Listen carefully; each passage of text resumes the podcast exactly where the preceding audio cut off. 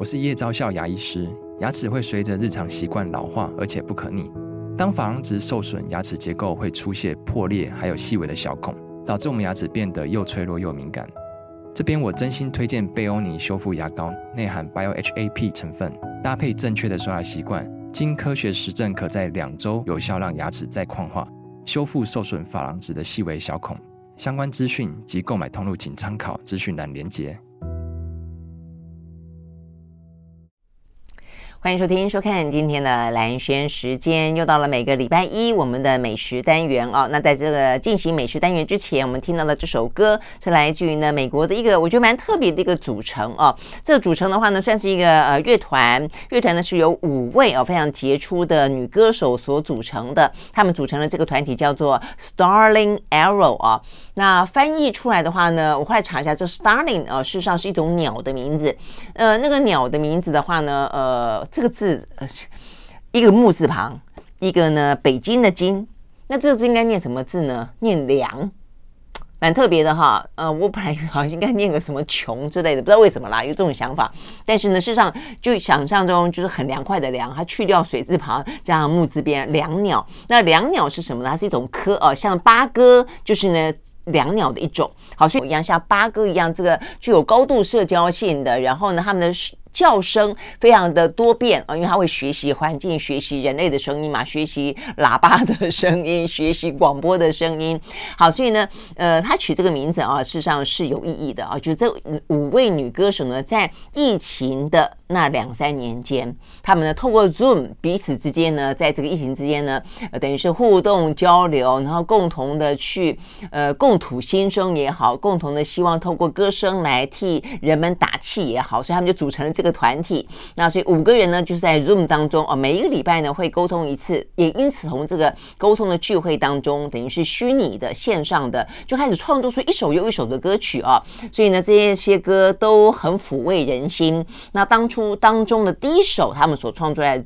创作出来的歌曲就是今天我们今天呃播放给大家听的歌，叫做《Wild Sweet》啊，一样的，照例每个月一次，我们邀请到了爱饭团的美少女团长许欣怡到我们的现场来。嗨，Hello，欣怡早安。高雄的朋友大家早。对对对对对，我们今天呢要这个进军高雄，为什么啊？呃，因为最近这些年，我们上一次才跟欣怡聊到说，最近这些年年轻的烘焙师越来越多，另外的话呢，年轻的主厨也越来越多，带进来更多。更新的一些想法，但是他们都会去挑战很传统、很经典的 fine dining。然后，但是你说，哎，fine dining 好像印象中就是一个很制式化的一个想象，但现在也没有，也没有，有其实非常多样化。而且我觉得好玩的是，这些年轻的厨师很多时候其实是用 fine dining 这个技法来讲他们自己的故事。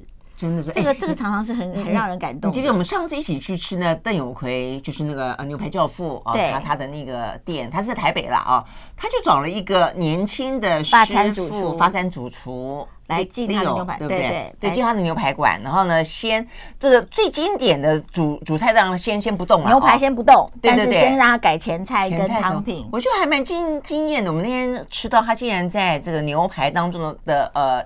汤品汤哎汤，一般洋葱汤，还有什么海鲜汤，顶多番茄，嗯，番茄汤。对，他出了一个鲍鱼上汤，对不对？上汤鲍鱼海参。对呀，这好像你在粤菜馆才吃得到的。对，然后其实老实说，这东西并不是好做的。但是我那天一喝，我说，哎，这个。小朋友是做的是，就年轻人是做的是对的。对，第一个是它的高汤是用法式陈汤的做法，但是它的浓郁跟香气是有。呃，广东汤的那个上汤有过之而无不及，嗯嗯、因为它滤得更干净。对对对，你看一个琥珀色的汤品，你在一般的牛排馆可能吃不到。对，牛排馆的汤都是跟它的牛排感觉上这种厚厚重重浓浓的。对，但其实有时候不，嗯、老实说有时候不是很科学，因为你你在吃牛排，其实你满心期待的是牛排，但是我在牛排来之前，你已经吃了半饱。哎，对对对，没错。尤其是喝了奶油类的东西 之后，你就觉得说，嗯，好像需要喝一点冰水，喝点酒才有办法吃牛排。我觉得这个。不太那个，你这样讲有道理。所以我每次在牛排馆，我都会选相对清淡的汤。对对对，比方说番茄蔬菜汤，我最常选这种汤。番茄蔬菜汤真的啊？那我会选这种，比如番茄海鲜汤，我都会，而且我都会选清汤。OK，因为我觉得接下来我就要吃牛排了，我怎么可能？邓师傅不开心。邓师傅最有名的是他的蘑菇卡布奇诺，他那个对 他那个是也是好的，对他那个招牌。对，如果说你你冬天来了的时候，你想一路浓到底，那你就是吃的也很温暖的。但我就觉得，哎，那天我吃了，我觉得有点惊艳，就哎，终于他注意到一群可能。没有习惯那么 heavy 的味道的人的口味，就是他可能在前菜，而且他也不是出一个牛肉清汤，他是做了一个、嗯、呃中国人才会懂的上汤，真的，对对对，对，就是鲍鱼海参。鲍鱼海参都处理很好，对啊，所以我觉得这个年，我们就在讲这个年轻人啊，他去加入了注入了这个餐饮业的心血之后，他们的创意真的是很不错，呃，但是呢，又有那个原本的经典跟技巧在里面，啊，所以我们讲说呢，现在的高雄啊不一样了，它 fine dining 非常的百花齐放。嗯，好，那今天如果从这个角度来讲的话，就相当第一个介绍就是 Mark L3。嗯嗯。哦，Mark Mark 其实他叫 L three 是因为他们原来有三个姓李的厨师，哦，当初一起打拼，然后在厨房里面一起呢，就是等于是异性异性兄弟这样的方式。然后他们桃园三结义对对，然后当这个厨师他也很有想法，他第一个回到高雄去开的第一个餐厅，你知道在传统市场里面，嗯，OK，他觉得。为什么发我发菜就要搞得好像一定要铺白桌布，一定要很高大上？嗯、他其实觉得 菜市场的人也会喜欢吃啊，路边的人也会喜欢吃啊。所以他第一个餐厅在高雄的时候，六个位置，菜市场里面，结果搞到大家定位要打架。真的是这样，对对，所以他其实他理想性很高，但是他还是做他的法菜。嗯、但是坦白讲，在菜市场里面的话，价格。对，菜市场就有菜市场的价嘛，哈。嗯，那当然，他他还是有他一定的，就像我觉得就像那个 Alchemy 的 Alex 一样，嗯，他们觉得我我对自己有信心，我什么样的东西，我用什么样的食材，我就应该那个价钱就可以卖得出去。嗯，当你真的有这个信心的时候，你做到那个点，其实大家也是会买单的。真的哈，OK，好。嗯，所以呢，他现在从呃菜市场里面六人位置已经发展成出一个，也没有很多啦，十八个位置。而且两层楼，而且两层楼那个楼只有楼梯，所以我每次去的时候都会很感动，因为整个餐厅里面除了主厨的那种热情之外，嗯、他所有的外场啊，厨师都发现都是大家就是。对于美食的那种热情，包括他们送菜的时候，你知道那种汤烫啊热啊，可是走楼梯那种速度之快的这样。然后我每次下楼梯，他们就说：“欣怡姐，你要小心哦。”我还想说，你们每天跑菜跑成这样，你们都对啊，都可以跑了，对不对？对对对，客人还是一样。而且呃，Mark 像他这一季的菜单里面，他有他的呃，比如说他有他他有一个很有名的雷霸蒜，嗯，那雷霸蒜里面他放的是鲍鱼脚。他放的是，他就觉得他的雷霸蒜是汤吗？是汤，是汤，是汤，但是汤里面也是澄清汤，像我们刚刚讲也是澄清汤，但是是鲍鱼饺，然后汤里面是有那种呃青蒜的香气跟海鲜的甜味，所以大家就是一觉得看起来哇是个法式汤，但一喝就是啊。我知道这个啊，真的哎，我觉得现在这个年轻的主厨们都很在乎，在这个所谓的以西方的世界的餐饮为主流那么长的霸占这个市场那么长的一段时间之后，都会想要放进一点点东方元素、本土元素。他要讲他自己的故事，哦，对不对？我觉得这个是还不错，对对对，嗯，很。然后今年他的五百盘也进了非常多盘，嗯，所以今年对对我对这家有印象。对，在五百盘的餐会上，他也重重现了这一道，大家也是觉得哦，就是虽然是一个国外汤，喝起来。非非常的熟悉，嗯，OK，好，哎，那对这一家呃叫做 Mark L 三来说，嗯，他们在高雄的定位怎么样？我就说价格啊，定位啊，定位它算是呃比较 fair，不是不是比较，就是比较没有那么高的，对对对，相对来说比较呃中中上价格可接受，几几千块一餐。呃，它在两千多吧？哦，OK OK，但是不好定位，才十八个位置啊，对不对？对，而且前呃楼下就是他最近好像把楼上位置还减少了一点点。哎，那为什么两层楼也才十八个位置啊？它就是一个就是一个就在一个民宅里面啊，两层楼是这样子的概念，是是那种老旧公寓，老旧公寓，老旧公寓。对，那你还蛮有味道，而且很好玩。我们有时候吃的聊的久一点的时候，就发现他们年轻厨师已经开始刷那个炉子啊。都看得到，它是它虽然是法式餐厅，但是吃起来有点板前的感觉。真的怎么会那么家常啊？真的 很好玩哦。呃，还有一个特色，如如果大家订得到位的话，我觉得也可以去，就是它的呃，餐厅里面的音乐非常特别。哦，一般的音乐不就是随机放，那就是爱选个古典音乐什么，就交叉老师。音乐我们很在乎的呢。哦，对不起，呃，Mark 对这件事情，他说他以前在工作的时候，他就觉得要听自己的音乐，他才有热情。嗯，然后说现在我的餐厅我做主，所以不管你喜不喜欢的音乐，都都要放。他放什么音乐？他的音乐都是他的觉得听了会热血的。怀旧的老有点老歌，但是那个老歌当然就是可能八九零年代那种，哦、对，所以你常常听一听的年轻人哦，让他有热血的是老歌啊，那那边也没有也没有很老啦，大家就是、嗯，比方说你听到什么歌？哦，我听到。我我其实老实说，我有时候被他歌带到另外一个方向，就是你喝喝汤，忽然听到，哎，这个情歌我以前谁放给我听过，对不对？有这种感觉，会进入一个嗯啊恍惚这样，但是其实是很有趣的经验。就是西洋金曲老歌，比较是那一类，也有也有中文的，也有中文的，对。忽然会听到什么草蜢啊，什么什么也会有的，对 对，就是他说这就是我的 playlist。OK，就是他他要听的歌，就大家跟他一起听，嗯、所以有时候甚至大家吃一吃会忽然说，哎、欸，这句大家就一起唱起来了，这样，啊、所以是很是一个很欢愉的用餐的经验。嗯嗯，这跟一般我们这种比较稍微严肃或是静穆的那种 fine dining 又有一点点小不一样。对，而且听起来这个很有主人风格，是对不对？哈，很主人的那个，是是是 OK。而且你跟他拍照的时候，你会发现他的灯光是有点粉红粉红红红的。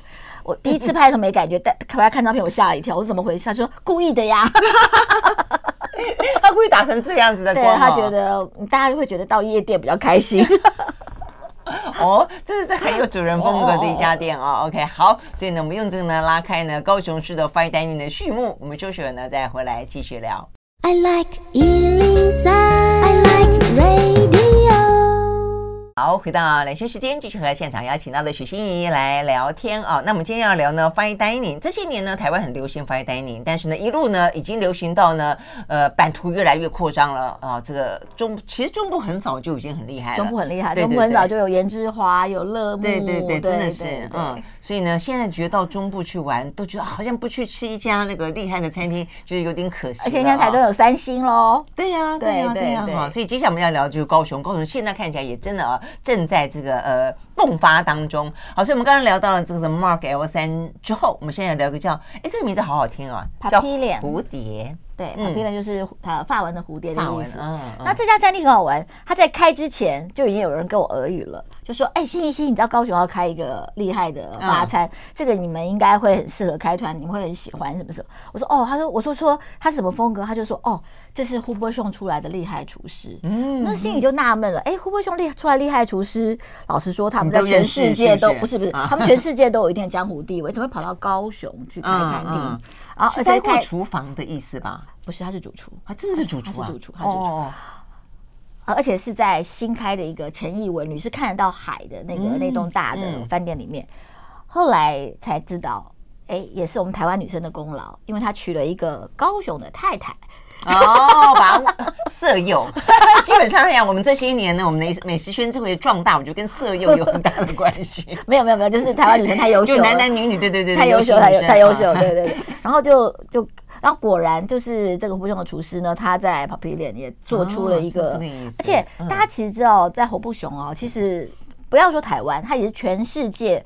法餐主厨的等于说是摇篮圣殿哈，对对。然后这个厨师呢，也曾经跟着呃侯布雄先生，好像在好几个地方都开过店，包括他也在台湾的侯布雄待过一段时间，哦、所以其实在里面是非常资深的厨师。嗯，对。嗯、然后这是高雄的店呢，他就又做出一个不一样的风格，嗯、但是老实说还是非常有老法菜的那种。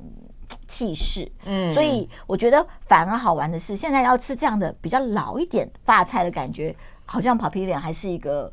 选择比较对对对对，好像比台北的这几家比较年轻的新派的发菜档，它还更扎实一点点。嗯，对，我们刚刚也讲到，就是说发菜的趋势在台湾，就是它有很多的创新元素在里面。但如果说你要吃那种比较经典的老发菜，真的就是很难找，就是对对。那我觉得 Papillon 还是一个嗯非常准确的，而且它当然这一块是有它很传统的部分，比如说像这最这一季的季节菜色，它就出了很多菇类的东西。那你知道法国人对于菇对于松木这件事情，他有他们自己的很棒的诠释。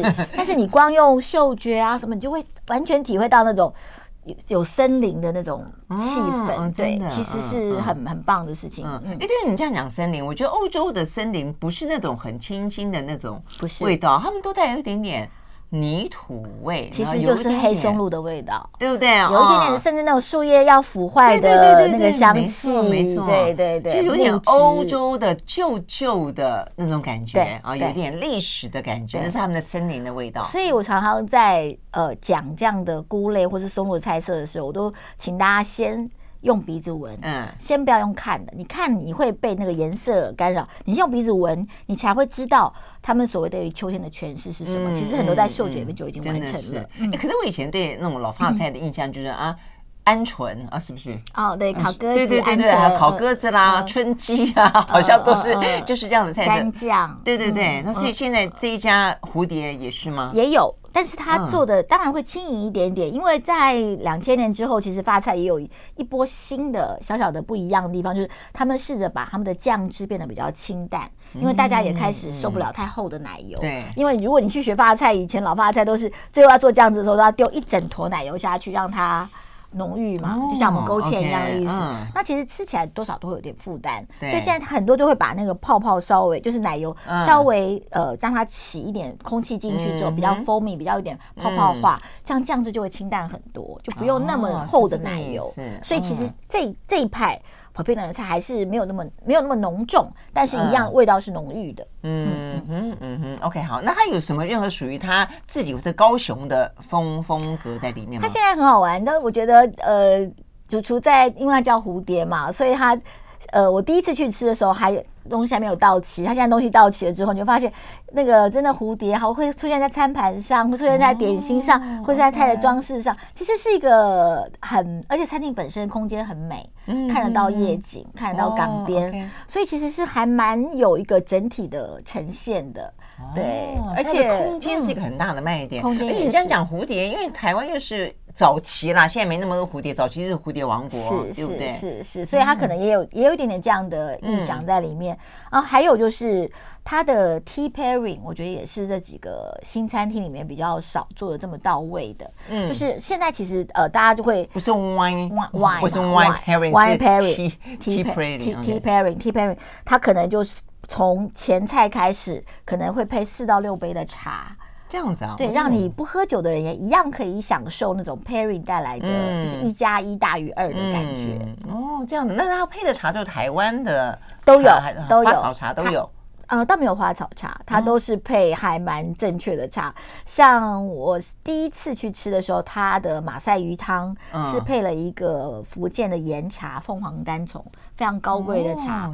那我本来觉得哇，这两个东西都很。都很强壮，凤凰单丛是一个以香味著称的茶，嗯嗯、但是两个一配完之后就觉得，哇，整个是你就知道这这个事情一定是主厨觉得很棒才会这样发生的。嗯，对，这样的，哎，这个听起来也很精彩哦，很精彩啊，这个茶配这个，而且像它的呃鸭肉主菜，有时候会配一些有烟烟熏味的茶，哦、也会非常非常的美。OK，对，哦、所以其实大家如果可以的话，嗯、除了是 wine pairing，也可以试试它的 tea pairing。嗯，不错。OK，好，我们休息了再回来现场。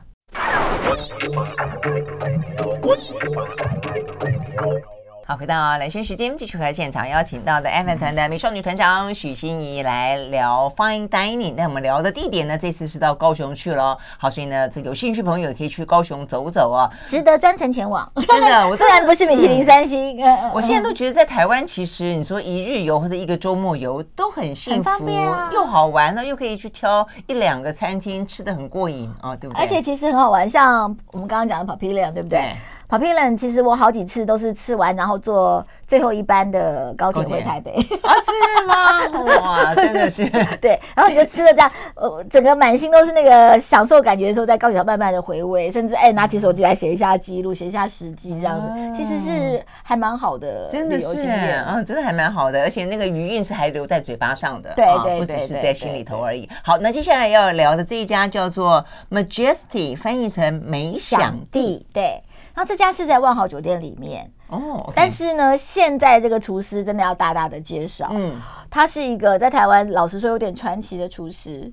大家还记得二零一八米其林第一届来的时候，颁了一个发菜的一星叫 La Coco Day 这个餐厅，但是搬给他的时候，这餐厅已经关了。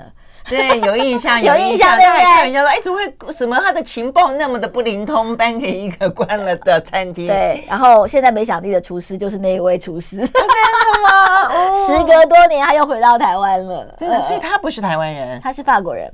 那为什么他当初是就离开台湾了？这件事情呢，我那次跟他聊很好玩。呃，因为他其实，在 La Coco Day 的时候，嗯、其实呢，呃，有一段时间是我还在法国杂志工作，OK，所以那其实是我们很喜欢，不管是我们自己约客户，或是带老发去吃的一个餐厅，因为他就是做很道地道地的法国的家常菜，然后很好吃，嗯、然后价钱也很好啊，就是因为呃，法国主厨娶娶了台湾的太太嘛，嗯、就非常好吃。但是他那个餐对对，然后他餐厅其实也。其实好像到他关的时候也开了八八年还九年，嗯哼，但是他因为就他就是独立的，他没有邀请很大一个厨师团队，可能就一两个住处，他就觉得啊，其实很辛苦这样子，所以在得到米其林之前，他答应了一个中东的一个富豪餐厅的的邀约去当主厨，哦，那应该 offer 非常的好，对，他就结果没想到他一答应这个 offer 之后，他就得了米其林一星。对，所以就有了一个美丽的错误。对，但是这一次他回来呢，我也特别去吃了他的菜。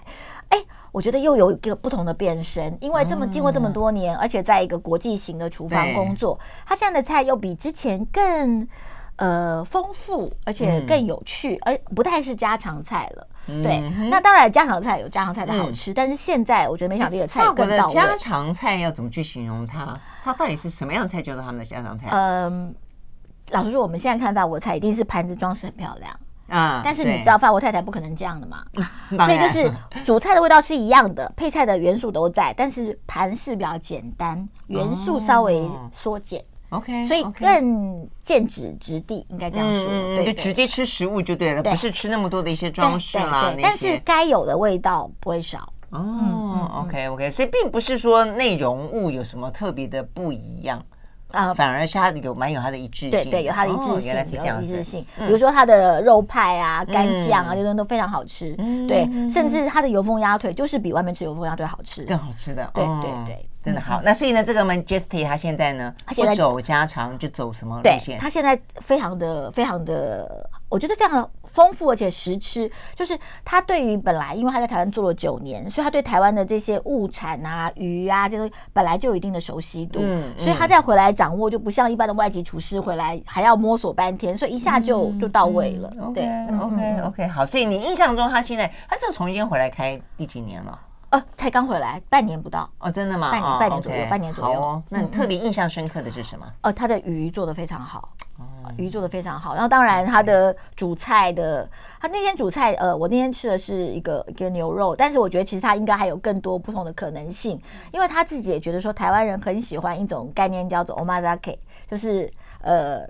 听你的吩吩咐，就是看主厨今天有什么最好的菜拿出来。所以他现在也在想说，他以后可能可以做更多的克制型的东西，比如说高雄的客人其实很多，比如说是呃品酒的客人或者什么，他其实是可以以他对台湾的了解，是可以做更多克制型的菜单的。嗯嗯嗯嗯，所以如果这样，那就变化更多了，变化更多，变化更多，对对对，嗯，所以我觉得呃，Majesty 呢。大家可能也还记得他的前一任主厨，现在在台北，就是现在台湾的法菜的天花板的那一家叫 La Vie 哦，OK，就是呃，他的长 menu 有到过一万块的，哇，对对是这样，对，所以其实 Majesty 我觉得现在在高雄来讲也有一定的江湖地位，也有一部分是这个原因。嗯，那他现在压力会不会很大？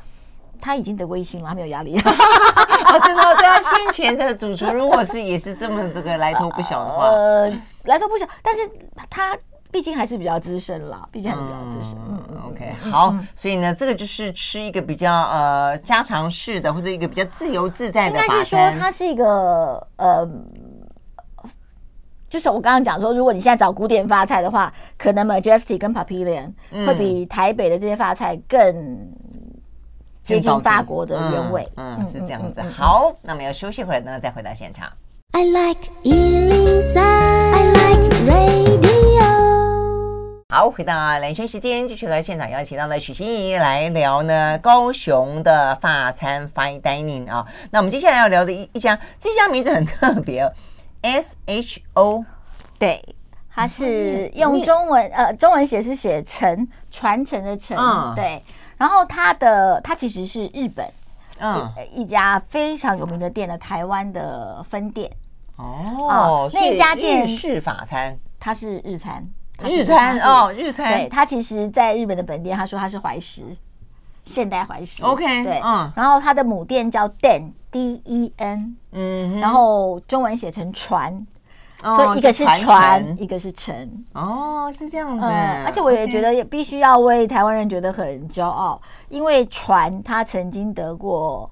呃，亚洲五十的第一名，嗯，亚洲五十还是第一名，所以其实海外的邀约非常非常的多，嗯、但是后来是台湾的业主雀屏中选，成为他第一个海外店的 partner。哦，嗯、所以他所以在海外就叫城，他的本名叫船，对，只有这一家，现在、哦、海外也只有一家。哦，这样子吗？嗯，OK OK，好，好。那现代怀石呢是什么样的？什么样的那个？因为他原来的本店的船的主厨呢，他的妈妈其实是呃，不知道是舞伎还是艺伎，所以他其实从小就是在那个环境长大的，嗯、所以他对于食物的东西，他觉得他可以看看，就是看穿那个怀石的本质，可以直接回到怀石的味道。嗯，所以它即使是菜出来是现代的感觉，但是那个整个的格式还是一个怀石的格式。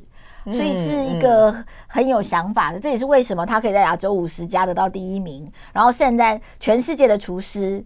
主厨到了日本，可能第一家吃的都是他的餐厅哦，真的。哎，你这样讲去诠释 fine dining，事实上我们一般的认为都是 fine dining 会比较容易联想到法餐，但事实上 fine dining 是各式各样的，都有正正式的、比较正式的、经典的都可以叫做 fine dining，都可以，都可以。那你讲怀石，你要看穿本质。一开始的怀石实际上是抱着石头取暖嘛，对不对？那时候物资其实非常的，那是呃。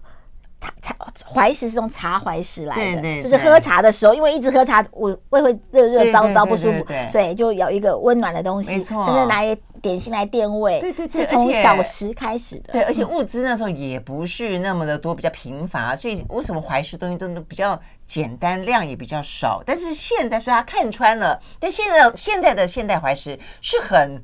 是很丰富，很丰富的，很丰富的，对对，对。那所以你刚刚讲说他他他看到了怀石的本质，所以他呈现出来的是一个什么？呈现出来的东西应该这样讲，它的比如说它还是一样有前菜先副，就是它的出菜的格式还是老的怀石的格式，中间可能会有烤物，会有炸物，这一个一个都会都会有，但是每一个的味道的。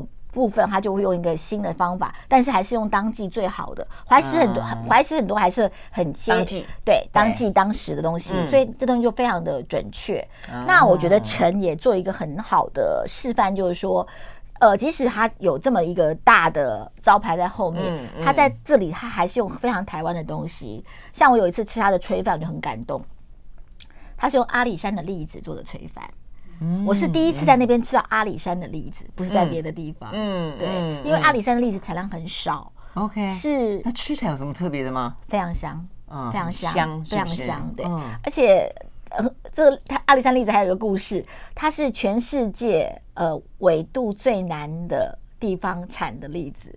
啊，这样子吗？对，其实当初是在日据时代的时候，日本人突发奇想，觉得说，哎，我们的栗子都产在冷的地方，但是台湾有阿里山呐，叫新高山吗？对对，我们在那边试试看种栗子，因为够高够冷，是不是就可以种得起来？但种完之后，他们回去了，那些那些树就野放了。其实是这年这几年才被找出来啊，这样子啊？对，所以现在阿里山栗子很抢手，但是很贵，可是很好吃。哦，这样子，OK。哎，我想要知道它是不是应该长得比较小一点？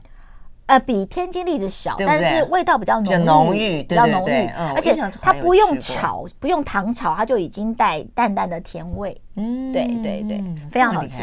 所以它也会用台湾的鱼，台湾的蔬菜不用讲，台湾的栗子，甚至它会用到一些我们都觉得可能平常看不起的鱼，它有时候偶尔会用到虱目鱼什么，但是经过它诠释之后就完全不一样。嗯，所以其实陈呃陈这家餐厅呢。老实说，很多台湾吃日本料的人不喜欢，觉得说：“哎呦，生鱼片好少哦。”因为你知道，高雄人吃生鱼片都要哦，那个要很豪迈的，就澎湃。对对对，就是觉得好像不像吃日本料理，没有那么多多生的，没有那么多啊，没有握寿司，怀石是没有握寿司的。嗯、所以，但是我觉得你可以吃到一个不一样的，真的日本他们对于传统的一个诠释，哦、所以我自己是非常喜欢的。哎，你刚讲师母，有突然间想起来，我昨天去那个呃木舍，木舍的话，它现在是一星，对不对？就是西班牙二星，今年升二星啊，嗯，他竟然料理一个是虱目鱼皮。非常好吃，那一道非常好吃，我很惊讶，就一条，看起来有点吓人。我想翻开来看，你说鱼肉嘛，你想等鱼，哎，没有鱼肉，就一条。那个鱼已经分解了，对。对，我想哇，然后我还想，这样好像有点恶心哦，乍乍想去吃一块鱼皮，好好吃哎。嗯嗯，木色现在也非常精彩哦，他们真的就是很有创意，很敢于去去实验，而且做起来味道都。你那天有吃他那个海边的甜点吗？没有，好 啊，我我我我我有我有特别写起来，对对对，真的吗？它就是在一个白盘子上，然后旁边糊了一块呃墨绿色带黑色的一块奶油啊，对。然后我第一次看，我看说，哎，这这这这怎么怎么东西这样子？那是个加码的甜点啊。然后我就拿鼻子一闻，哇，就整个是那个海潮味，那个海藻的香气。结果一一吃，我就整个惊呆了，它整个像是一个。你在海边散步的时候，那个浪打到你鼻尖跟脚上的感觉，啊、对。然后我都来不及问是什么东西，他们在解释说，哦，这其实是一个松子的冰淇淋，他们加了一些海藻的什么什么。可是我觉得有趣的是，它已经超越那个食物的本质，直接打到你的经验里面去了。嗯，我觉得这这件事情是其实常常是吃美食的时候最大的感动。而不一定是说啊，啊，那个食物产在哪里，或是什么什么，这些都是知识性的辅助。嗯、但重要的是那个食物有没有打动你。对啊，就是你的感受，当下的感受，对不对啊？嗯嗯、所以我觉得真的是蛮厉害。我真的觉得台湾的 餐餐饮跟这个什么今年都越越来越厉害。那我觉得其实常在吃 fine dining 的时候，大家会讲啊，你为什么一一顿饭要花三个小时吃四个小时吃，要花那么多钱什么？其实老实说，我有时候觉得，你就像你去。国外你会花几个小时去逛一个博物馆，或去逛一个当地的展览一样，嗯、这其实是个经验。这整整个一个 fine dining 都是一个你跟主厨在这个餐盘上交流的经验，这事情是最美的。没错，其实不是你食物吃了什么，有没有吃饱，好不好吃。那都是后面的事情，对，而且他也自己花了那么多功夫去发想、去去钻研、去呈现，甚至说一个故事给你听。对啊，对啊，对啊。所以有些人会觉得说啊，这个东西那么精巧，我我刚刚是有觉得啊，这么精巧，实在是就吃以后很虚无。但是你吃下去之后发现，哇，人人家的。心意在里面那么的丰富，那么的浓。对，那我再讲一下，在陈，我有一道，我也曾经把它选为我的五百盘，就是它的一个像是温沙拉的东西，就放在一个碗里面，但是他就写说这里面可能用了四十种台湾的蔬菜。哇，这一小碗连四十种台湾的蔬菜，那你想啊，就是一个沙拉嘛。但是你在慢慢吃下去的时候，你就会被它感动，因为呢，它里面用了很多你很熟悉的东西，可能是什么韭菜花啦，可能是什么花椰菜啊，什么全部是台湾的蔬菜。但是它每一个蔬菜，它都有它的做法，有的蔬菜是炸香的，有的是水煮的，有的是切薄片的。但是在这个中间融合之后，每一口在里面都闪闪发光。哦，那很不简单，很不简单，四十几种哎，对，而且吃起来一点都不油腻。像我不是很爱吃青菜的人，每次吃那一碗我都觉得意犹未尽。嗯，对对，就是我觉得那个部分是很难传达的一个经验值。真的哈，这个妈妈骗小孩吃蔬菜，这个听起来有别的方法了。呃，要这样弄吗？不要 不要为难妈妈。我们休息了再回来。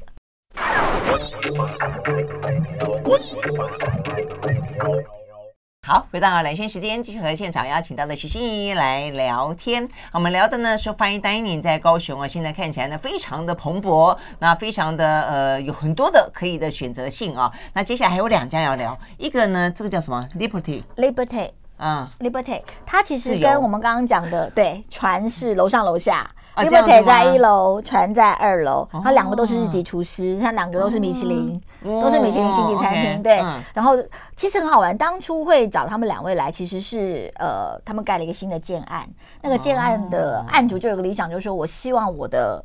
建案里面是有米其林餐厅的，所以他们花了很大力气把这两位厨师请来，这样子也果然不负众望。第一年高雄他们就两个就都都得星了。哦，对。然后 Liberty 是日本人做的法菜，嗯，对，但就是日系法菜的风格，比较的更呃清爽一点点，然后呃更在地一点、比较创新的、比较融合的。哦、像它很有名的一道菜就是它有一个佛跳墙。嗯，OK，呃，佛跳墙是呃那不是日式法餐，是台式法菜啊，那是中式法菜。就是他的它的诠释啊，但他这个佛跳墙，它里面是有干货的，一样是鸡汤的底的干货，然后上面盖了一个法式的酥皮。嗯，对对对。然后今年的米其林晚宴也有把那道菜重新重重现出来，所以它就有它的日式法菜本来就是比较 creative 一点点，就。创意的出来，嗯，有他的表现手法，就是可能很很难想象 佛跳墙上面还可以盖一层酥皮。你觉得酥皮上搓下去之后，应该就要是什么蘑菇奶油？而且他他不准你要把酥皮搓下去，他帮你把它割开，他不希望你把它搓下去。真的，对你那个厨师很坚持，你切下去他会生气。对，哎，我还有发现有些哦，这个比较讲究的，他那个酥皮盖在上面，那最后他会帮你把它拿开来放在旁边。嗯嗯，他要你怎么吃啊？我以前最爱把它搅在一起吃。小时候啦，呃，对，可是因为我们小时候吃起酥面包嘛，我们觉得那东西就是应该要那沾着汤吃嘛。可是老实说，因为它里面是佛跳墙清汤，因为那酥皮下去汤会浊掉。是这样子，所以主厨就很坚持，他会在你的面前帮你把它割开，帮你把帽子放到旁边去，这样子。对，千万不要试着这样。然后你你吃完的时候，你想要咬一点酥皮，他可能觉得 OK，但是他其实对他会甚至跟你讲说，它只是一个容器。啊，真的吗？那所以酥皮的目的其实并不是要让你吃它，它其实是一个密封。哦，就保持里面的那个。味道或者那个那个的空间是那样子的。好了，那个这个我们来稍微听团长讲一下鼓好了。其实这个酥皮浓汤是法国一个厨神 Paul Cook 的。的创作，OK，然后 Paul Bocuse 其实前几年才过世，九十几岁才过世，所以他那个时候做这个东西呢，第一个就是当然呢，酥皮是法文的强项，他们对于这种东西一层又一层，就像 croissant 一样，对对对，是他们强项。另外，他也觉得说这东西可以让大家在视觉跟香气上有不同的，嗯哼。但是酥皮可不可以吃？在 Paul Bocuse 的时候，他的第一版的时候，设计师当然是可以吃的，不要浪费食物。对对，就是你刚刚讲的蘑菇浓汤，对对对，是方是可以的。嗯，但是现在酥皮有被更大量利用。之后，像 Liberté 的厨师就不建议你吃，是真的这样子啊？那好浪费哦，烤的那么好吃。对，就就我也觉得每次都忍不住这样，呃，我觉得是这个样子的哦。所以后来的酥皮其实不要，有有些看厨师的选诠释，很多是可以的的，但是有些不。而且我觉得要看里面装什么样的汤啦。你说什么奶油蘑菇汤，可能。味道还算搭，对对，一个佛跳墙可能就不搭。玉玉米玉米浓汤也很合。啊，玉米对对，就完全像吃一个玉米面包、玉米奶酥面包的感觉，对对对，超浓郁的。OK，好，所以呢，这是 Liberty 啊，那另外一家叫做 Hailey，是今年的米今年的米其林新科得主一星。哦，是吗？第一年就得一星，然后他他这个主厨呃很可爱，是台湾的厨师，他曾经上个餐厅是待 Lodge，Lodge 是台北也是二星日系主厨，嗯，所以他的菜。呢，呃，也是一个比较日系发菜，但是又比 Liberty 更创新一点点。嗯，像 Lodge 很有名的菜是，他会把呃，他甚至会把很多东西做成冰沙的。呃，酱汁做成冰沙的样子进去，嗯、就让你可以有非常强烈的口感，但是没有那么浓郁的东西，因为那个酱汁是会随着温度会散散开来的。对对对，所以在 Hailey 里面有很多这样的一个新的诠释。所以现在 Hailey 其实定位也很困难，因为很多年轻的年轻人喜欢去朝圣，对，追求这种不同的体验。对，听你这样讲，我就觉得年轻人应该会很喜欢。嗯、对，他还会用什么超阿贵的口味来做冰淇淋啊，嗯、这东西就是整个层次很丰富，甚至它的。烤香鱼可能里面有芒果啊，有艾草啊，就是整个风味上是我们刚刚讲，如果你把 Fine Dining 当成是一个呃味觉上的历险跟冒险经验的话，其实 Hailey 可能现在也是高雄很好的选择。所以你看高雄现在从很传统的到创新，对整个都完整了。嗯，这样子哈，哇，那这样的话，高雄可能不止要去一趟，对，要去蛮多趟。而且我们刚刚为什么我刚刚讲说我都赶最后一班车回来，因为很多餐厅还不做午餐。哦，哎，对，Fine Dining 是有这样子，是是，因为中午中午做什么？备菜备菜非常复杂，你想你那一盘搞成那样的菜，其实中午是做不出来的。哦，那这样他们这样子可以经营吗？真的只做一一顿啊？那我要这边想一下吧，Fine Dining 不是赚钱的生意哦，这很辛苦啊，很辛苦，很辛苦。我以为我以为他们中午会卖简餐，这样子也也有为品牌备菜来备菜真的来不及，真的很复杂，真的很复杂。但我意思是说中午可以简单卖啊。就那个人力做不出来啊！所有的人拼那个晚餐都已经这样，真的哈，而且也没有在翻桌的。对，哎，对你刚刚这样讲，发现你没有在翻桌，每次一吃吃三个小时。是啊，是啊，是啊，这样怎么赚钱啊？不好不不好，我我不知道啊。我们只我们好好的去享受就好了。哦，那真的，那要支持一下，是不是？偶尔啊，对我觉得偶尔也给自己一个犒赏，去吃吃 fine dining，对不对？而且老实说，如果一个高雄或者屏东的小旅行加上一一餐这样的，其实很有出国的感觉，甚至比出国的整个感官上更丰富。嗯嗯嗯，而且我觉得我们的整餐饮美食真的是越来越越厉害。这不是很棒吗？嗯、我们常常不用出国就可以在台湾享受这些。对对对对，真的是非常有饱足感，精神上跟呃这个胃 肚子都有饱足感。对对对对，真的很棒。好，谢谢心怡，谢谢。拜拜。